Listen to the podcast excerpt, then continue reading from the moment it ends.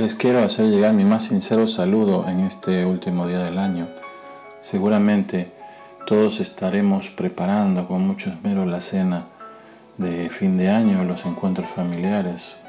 Espero que todos disfruten sanamente y con sus seres queridos en medio de la paz de Cristo que hecho niño en Belén nos trajo en esta Navidad como el principal regalo de todos. En este 31 también tenemos que pensar un poco, detenernos aunque sea brevemente, para dar gracias a Dios por el año que se va y por el año que empieza. Para ello podemos servirnos de tres actitudes que el Santo Padre ha mencionado en uno de sus discursos. Mirar el pasado con gratitud, vivir el presente con alegría, abrazar el futuro con esperanza. Mirar al pasado con gratitud. Mirar este 2021 que se va con ojos llenos de agradecimiento ante todo a Dios porque un año más hemos comprobado su bondad, su amor incondicional, su cercanía, su misericordia infinita, su paciencia sin límite. Pero sobre todo podemos darle gracias a Dios porque Él ha sido fiel, siempre fiel.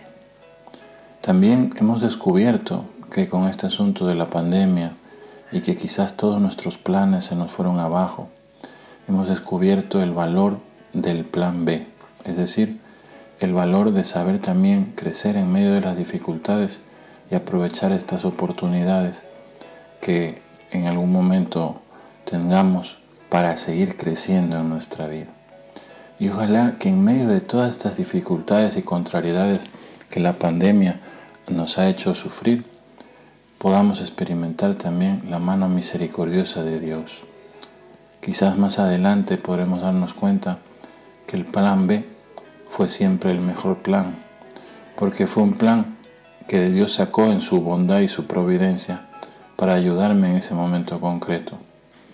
Y que quizás estos problemas que experimenté, estas dificultades, estas, estos abandonos, quizás esta enfermedad o seguramente algún familiar, la, tristeza de ver morir a las personas, de algún familiar querido, me, me harán dar cuenta de que Dios en su providencia sacó algo bueno de las cosas malas. Solo Él sabe hacerlo. Por eso el mejor plan es el plan B en este caso. Dios sacó desde esta pandemia cosas buenas. Por eso tenemos que agarrar este momento, este instante, antes de que el año se vaya, para agradecer por el plan B de Dios. Porque Dios tiene mejores planes que nosotros y solo Él sabe sacar bien de lo malo. Y también, como les decía, que solo Él es fiel. Fiel aunque nosotros no lo hemos sido tanto quizás en este año. Porque Él no nos ha olvidado aunque nosotros lo hemos dejado en algún momento o hemos prescindido de su amistad creyendo que con eso íbamos a ir por buenos caminos o íbamos a ser felices. Dios ha sido fiel y este 2021 hemos comprobado su fidelidad. Por eso podemos decir con el Salmo, ¿cómo pagaré al Señor todo el bien que me ha hecho? Y responderemos también con este Salmo, demos gracias a Dios porque es buena su misericordia, porque Él es bueno y es eterna su misericordia. Darle gracias significa prometerle cambiar con su ayuda. Lo que tengamos que cambiar para ser mejor cristianos. Darle gracias también significa pedir perdón por nuestros pecados, ingratitudes, olvidos para con Él y para con nuestro prójimo. Darle gracias también significa que vamos a valorar más su amor, vamos a llevar, que, vamos a llevarlo en nuestro corazón como lo más preciado, ese amor que se llevó a, lo llevó a bajarse hasta nacer en un pesebre y morir en una cruz. Miremos este 2021 que acaba con gratitud porque sobre todo Dios ha sido bueno y fiel con nosotros. Segunda actitud, vivir el presente con alegría. La alegría es el tema importante en una vida y sobre todo la vida cristiana. Debemos buscar siempre la alegría, vivir nuestra fe con alegría, el matrimonio, el noviazgo, la vocación propia de cada uno con alegría. Pero la alegría no significa risa o carcajadas. Por experiencia propia sabemos que muchas veces esas risas pueden ser máscara de tragedias. La alegría cristiana no es ausencia de problemas, sino consecuencia de la presencia de Dios. De Dios, que es mi Padre, mi hermano, mi amigo, el que me perdona, el que me levanta, el que me acompaña, el que será fiel en esta vida y fiel en la eternidad.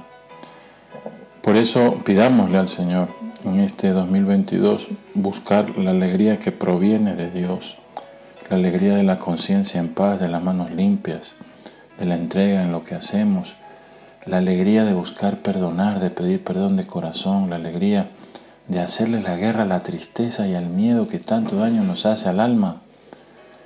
Es peor quizás que la pandemia, la pandemia del miedo. Alegría que significa ver a Dios, no como un justiciero, sino como un padre, el padre del Hijo pródigo con el que podemos contar para empezar de nuevo también en este 2022. Cuando se vive así, por muchos problemas que tengamos presentes, se vive siempre con alegría. Prometamos a Dios que este 2022 trataremos de vivir así. Tercera actitud, abrazar el futuro con esperanza. La esperanza cristiana, dice el Santo Padre, no es optimismo, sino fe. La esperanza no se, basa, no se basa en nosotros, sino en Dios. El optimista dice, todo saldrá bien si yo pongo los medios, pero el que tiene fe dice, si yo pongo todo de mi parte, Dios hará el resto. Por eso decía el padre Jorge Lori, un gran jesuita, Dios pone casi todo y nosotros ponemos casi nada. Pero si Dios, Dios no puede poner su todo, si nosotros no ponemos nuestra nada. Por eso el que realmente cree en Dios y en su providencia amorosa nunca quedará defraudado, porque aunque humanamente le vaya mal, sabe perfectamente que tarde o temprano vendrá la mano de Dios a ayudarlo. Ciertamente para el que la esperanza en nuestra vida, para que la esperanza en nuestra vida crezca en este 2022, debemos pedir a Dios un poco más de fe en Él, más en su providencia. Como decía el gran San Agustín, tú haz lo que puedas, que Dios hará lo que tú no puedas. Veamos con ojos de esperanza este nuevo año que comenzamos. Este año podemos lograr lo que no pudimos el año pasado. Este año podremos, con la ayuda de Dios, ser mejores, más buenos, mejores madres, mejores padres, mejores sacerdotes, mejores hijos, pero mejores sobre todo cristianos. Porque recordemos que la última palabra en la historia no la tiene el mal, o una pandemia, sino el amor y la esperanza. Pedimos a María Santísima, Madre de Dios, cuya fiesta celebramos mañana, que nos ayude a crecer en nuestro amor para mirar nuestro pasado con gratitud, vivir nuestro presente con alegría y abrazar nuestro futuro con esperanza. Dios los bendiga y les deseo un año 2022 lleno del amor de Dios y de María Santísima.